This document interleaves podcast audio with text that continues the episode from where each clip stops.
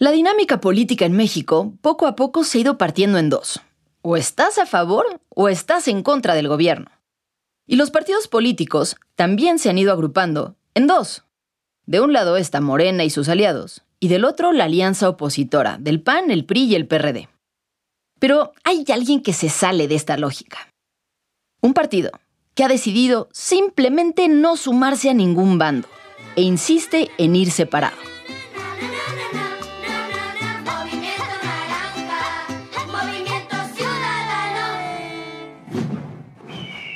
Movimiento Ciudadano ha anunciado que va a postular a su propio candidato o candidata presidencial para competir en el 2024. ¿Es esta la primera vez que un partido se aferra a ir separado en medio de un entorno polarizado? ¿O estamos ante un caso de política de vu?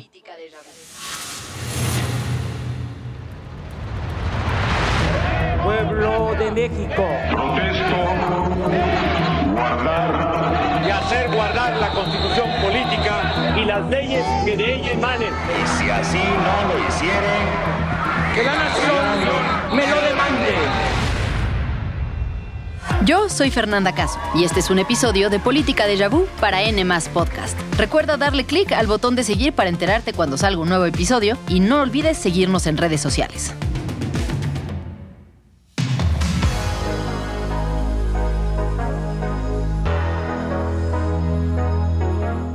Finales de la década de los 80, marcada por las ajustadas faldas de cuero, chamarras de mezclilla con parches decorativos, leggings fosforescentes, ahora les diríamos fosfo-fosfo, sudaderas deportivas, bandas en la cabeza y peinados extravagantes. En el plano político, la Unión Soviética se acercaba a su fin, y con ella se percibía al alcance el desenlace de la Guerra Fría. El mundo se estaba transformando y México no era la excepción. También aquí, intelectuales y políticos cuestionaban cada vez más el sistema de gobierno que habíamos tenido en las últimas décadas.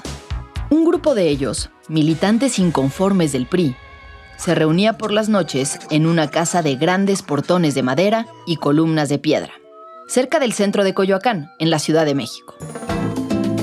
Este grupo, conocido como la Corriente Democrática, llevaba reuniéndose ya varios meses en casa de Ifigenia Martínez, una prominente política, economista y catedrática de la UNAM. Ifigenia, Porfirio Muñoz Ledo, el expresidente del PRI, y Cuauhtémoc Cárdenas, quien venía de ser gobernador de Michoacán, lideraban ya en ese momento la lucha por democratizar al PRI desde adentro. Pues no estábamos conformes con lo que estaba sucediendo y entonces queríamos influir en las decisiones que se tomaban, pero queríamos que estas decisiones fueran decisiones de consensuadas. No queríamos... La voz que escuchas es la de Ifigenia Martínez, hoy decana del Senado, quien me recibe en esa misma casa en Coyoacán, de portones de madera, acompañada por su nieto Antonio. En los libreros del cuarto de tele hay fotos de sus hijos, sus nietos y hasta sus bisnietas. Y hay muchos libros, tantos que ya no caben en los estantes. La casa, según me cuenta, no ha cambiado mucho desde aquella época en la que se hacían ahí las reuniones de la corriente democrática, hace casi 40 años. Y cuando se reunían aquí en la casa al principio, ¿no? ¿Como cuánta gente era? Éramos como 17. Digo, yo los contaba. Éramos como 17, 20 gente. Mandábamos pedir eh, tamales, o, o pan o algo, ¿no? En esa amplia sala con sillones y sillas, suficientes para acomodar al menos a 20 personas, el grupo se reunía y hablaba por horas. Se organizaban y discutían ideas. Nicolasa León, la trabajadora del hogar que presenció aquellas veladas y que todavía trabaja con Ifigenia, lo recuerda bien. No, alcohol no. No, pero ya ciertas tiempo ya que un whisky o que algo. A veces salían este, a 3 de la mañana, otros se quedaban aquí y ya hasta en la mañana ya se les pedía un desayuno. En estas largas sesiones, la Corriente Democrática decidió que su candidato presidencial sería Cuauhtémoc Cárdenas. Con esa bandera se lanzaron a exigir reglas claras para elegir al candidato del PRI. Además de las reuniones, los miembros de la corriente organizaban asambleas con militantes, marchas multitudinarias, escribían en periódicos y daban entrevistas buscando generar presión. Pero la respuesta del presidente de la República se hizo saber pronto.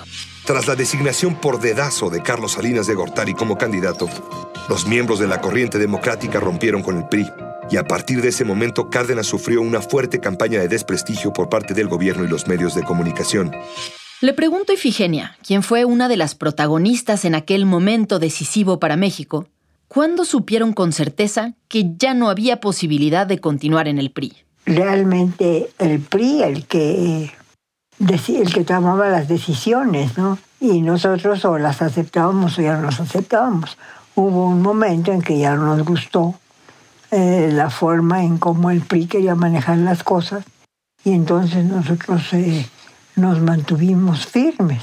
Ya con el ingeniero Cárdenas, entonces más firmes todavía, sí, así fue. Así que este grupo decidió romper con el partido y Cuauhtémoc Cárdenas se convirtió en el candidato del Frente Democrático Nacional, conformado por pequeños partidos y movimientos de izquierda. El PRD ni siquiera existía todavía, mucho menos Morena. Y así arrancó la campaña con esta canción ambientando sus eventos. Y es la esperanza su primer tren, y es ese canto nuestra estación, y es nuestro el mismo andén, un canto para todos. A pesar de todos los esfuerzos del gobierno por sabotear la campaña de Cárdenas, el líder de izquierda empezó a subir como espuma. A donde fuera lo recibían multitudes, y empezó a generar un sentimiento de esperanza y cambio entre jóvenes y personas cansadas del régimen. Estamos a unas cuantas horas de concluir la más importante campaña electoral de los últimos tiempos en nuestro país. Una campaña que logró la unidad de las fuerzas progresistas más importantes de la República. El país se dio cuenta de la importancia de nuestro movimiento. La izquierda iba avanzando y se iba fortaleciendo, pero del otro lado del espectro había otro partido de oposición que también quería disputar el triunfo. Se trataba del Partido Acción Nacional, que tenía también a un candidato fuerte, el empresario sinaloense Manuel Cloutier mejor conocido como el maquío.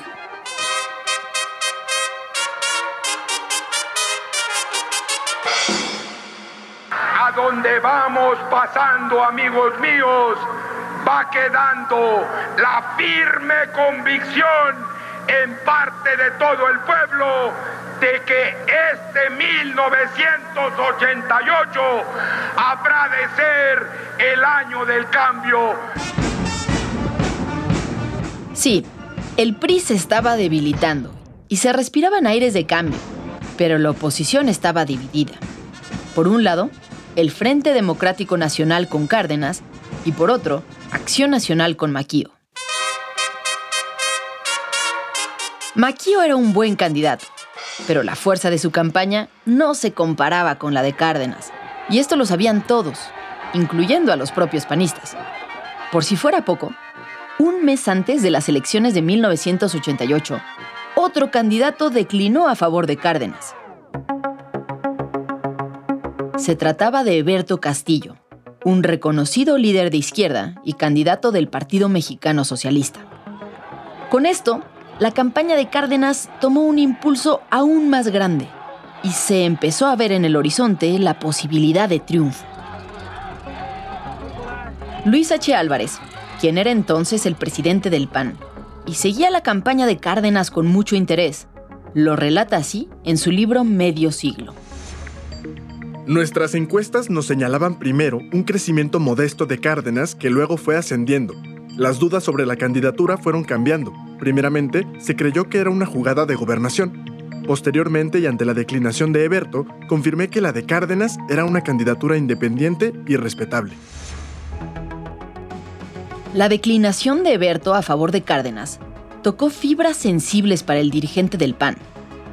Eberto no era solo un líder de izquierda a quien él respetaba, sino también un amigo personal y compañero de lucha.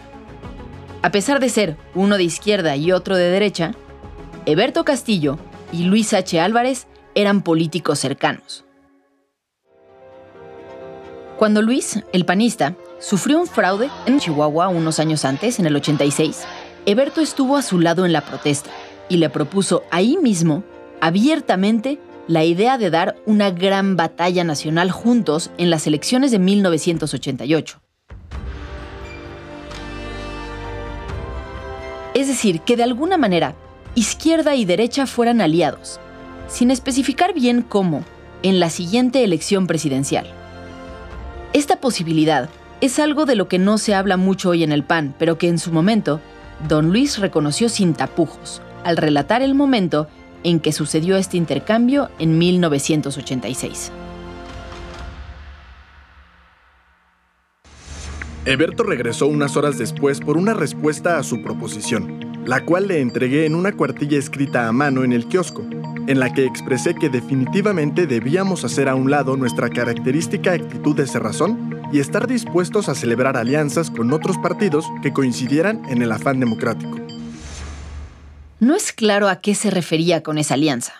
El PAN y la izquierda uniéndose para derrotar al PRI. Hasta ese momento había parecido impensable, pero esos dos personajes no lo veían así.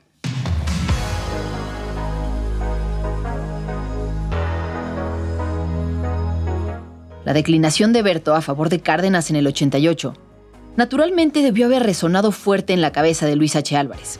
Él, como dirigente del PAN, tenía la posibilidad de acercar al partido con el candidato de la izquierda. Por otro lado, ya se estaban dando encuentros entre el maquío y miembros de la campaña de Cárdenas. ¿En algún momento hubo un acercamiento con el PAN para decirles, oigan, pues súmense a la campaña o no? No, sí, sí hubo. Sí hubo. Nosotros creíamos que nuestra lucha fundamental era por la democracia. Y hubo un, digamos, encuentros amistosos entre Maquillo y el, ingeniero Cárdenas y Porfirio. Pero entonces, si había cercanía entre los grupos, liderazgos de ambos bandos que eran amigos y un claro objetivo superior que era conseguir la democracia, ¿por qué nunca se llegó siquiera a plantear una alianza de manera formal? Según lo relata Ifigenia, las diferencias ideológicas entre unos y otros terminaron por ser insuperables. Yo tengo la impresión de que fue sobre todo por el sentido de la propiedad. Pues la propiedad era propiedad pública y propiedad colectiva. La propiedad privada realmente tenía mucho menos importancia. En cambio, los del Partido de Acción Nacional y demás, la propiedad privada era para ellos lo fundamental. Pues sí, Maquio y el PAN nunca consideraron declinar en aquella campaña y se convirtieron en la tercera vía. Las diferencias ideológicas eran enormes. En ese mundo que todavía estaba dividido por la Guerra Fría, una alianza entre derecha e izquierda resultaba impensable. Al final, cada candidato compitió por su cuenta y el PRI volvió a ganar las elecciones. O bueno, al menos eso se dijo tras un proceso lleno de irregularidades en las que se apagó repentinamente el sistema de cómputo de votos, para volver unas horas más tarde con resultados oficiales que beneficiaban al candidato del PRI. Se cayó la computadora. Afortunadamente no del verbo caerse, sino del verbo callarse. Los cómputos finales publicados por el gobierno daban 50.7% de los votos a Carlos Salinas de Gortari, candidato del PRI, con 30% estaba Cuauhtémoc Cárdenas y en tercer lugar quedó Manuel Cloutier del PAN con casi 17% de los votos. Sumados, los votos oficiales del PRD y el PAN daban un resultado de 47% contra 50% del PRI. La diferencia fue muy pequeña y más aún si se considera que el PRI manipuló los cómputos a su favor. Estamos pidiendo la renuncia del partido priista AB, ya estamos apoyando al presidente Cárdenas que fue electo. ¿Qué habría pasado si en aquella ocasión el PAN y la izquierda hubieran ido unidos? El régimen priista había caído 12 años antes de lo que cuenta la historia. A largo plazo, la estrategia de ir solos tampoco fue tan mala para el PAN. Finalmente, en el año 2000, fue un candidato panista quien consiguió vencer al PRI y lo hizo sin la ayuda de la izquierda. ¿Podemos decir entonces que su estrategia de mantenerse solos fue acertada? Estas son preguntas que difícilmente podríamos responder de manera tajante. Lo que sí podemos preguntarnos es, ¿cómo se compara aquella elección de 1988 con esta que estamos viviendo hoy, rumbo al 2024? Yo creo que la elección de 1988 fue una elección en la que estuvo en disputa por primera vez la posibilidad de un cambio democrático. Y la elección de 2024 es una elección en la que por primera vez en la historia de la democracia mexicana, lo que está en disputa es la posibilidad de una regresión autoritaria. Están escuchando a Carlos Bravo Regidor, él es periodista, analista político y está pues hoy en entrevista con nosotros. Carlos, ¿cómo lo planteas? Estas dos elecciones, tanto la del 88 como eh, la del 2024, son momentos claves en la historia del país, cada uno a su manera. Y en ambos casos hay dos fuerzas muy importantes que están disputando la victoria electoral, pero también hay otro actor que se está yendo por su lado que dice, pues yo tengo mi propio camino. Yo creo que lo, que lo que estamos viendo es a un frente opositor que trata de presionar a Movimiento Ciudadano diciéndole, la elección se va a polarizar y tu apuesta por ser una tercera vía va a fracasar. Movimiento Ciudadano sigue insistiendo en que ese no es el caso, que ellos tienen una oportunidad, pero quizás la gran pregunta de su lado es, ¿encabezados por quién? Pero a ver, ¿no es un poco injusto comparar ¿no? lo que se vivía en el 88, que tal vez es, pues era vencer al régimen priista, nunca en la vida había habido unas elecciones democráticas, ¿no? Decir, bueno, pues tal vez en ese momento la presión hacía más sentido, pero pues ya estamos en un escenario democrático donde las fuerzas pueden competir, donde cualquiera puede resultar ganador, entre comillas, ¿no? Teniendo ciertas eh, condiciones. Para el Movimiento Ciudadano estamos en una elección normal donde se justifica, digamos, la posibilidad de apostar no por la unión de las oposiciones, sino por una trayectoria propia, ¿no? Claro.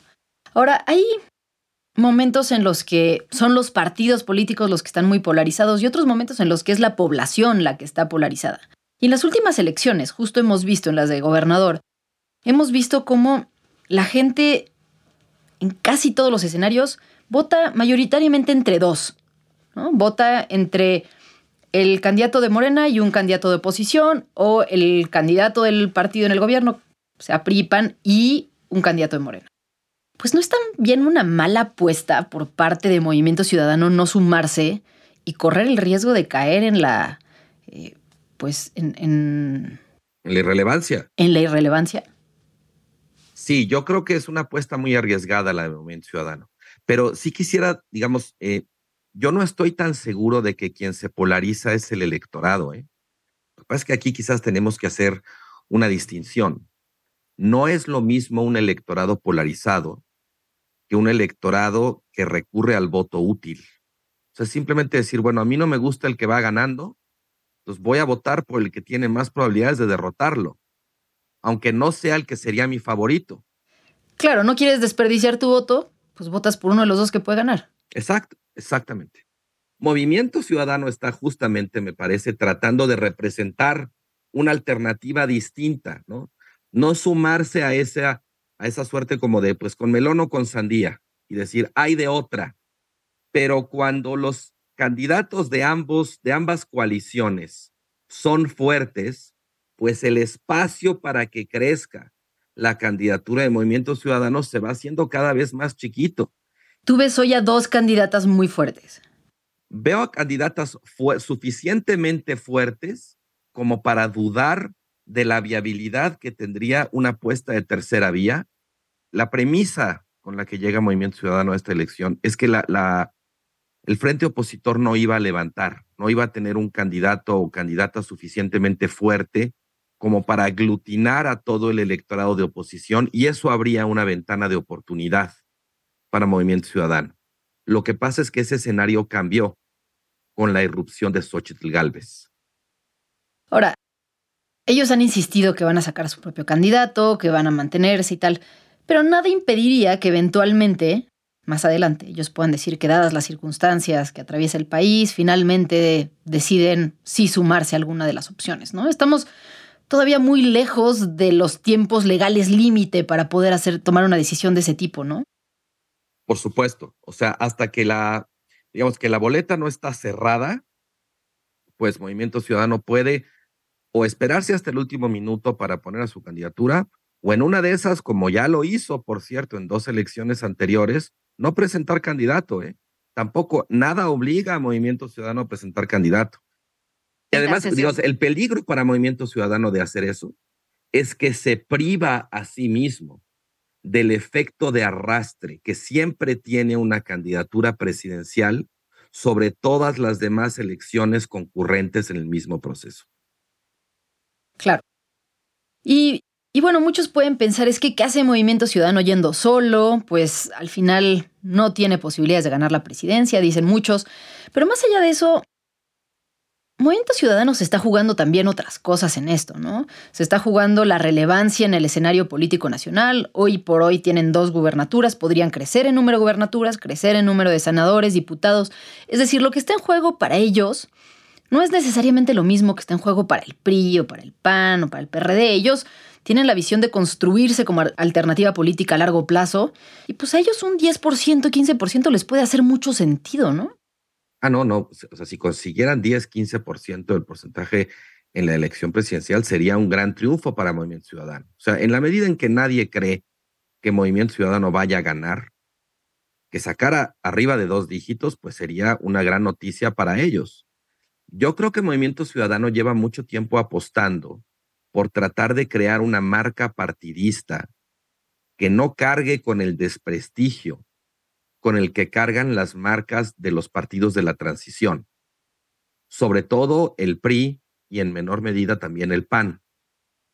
Eh, yo creo que el Movimiento Ciudadano, de hecho, en eso ha sido exitoso. Ya tiene un porcentaje de reconocimiento de alrededor del 50%, o sea, una de cada dos personas ubica a Movimiento Ciudadano y son muy pocos los negativos asociados con esa marca, a diferencia de lo que ocurre con el PRI, no son un partido chiquito, tampoco son un partido grande, son esta suerte de partido adolescente que empieza a vivir tensiones de ambos lados, ¿no? Hay mucha gente que de pronto cree que Dante Delgado es el dueño del partido y que todo lo que pasa ahí es porque él quiere. Pero la verdad es que no es así. Hay corrientes, hay liderazgo, hay disputa, hay pluralidad adentro del movimiento ciudadano.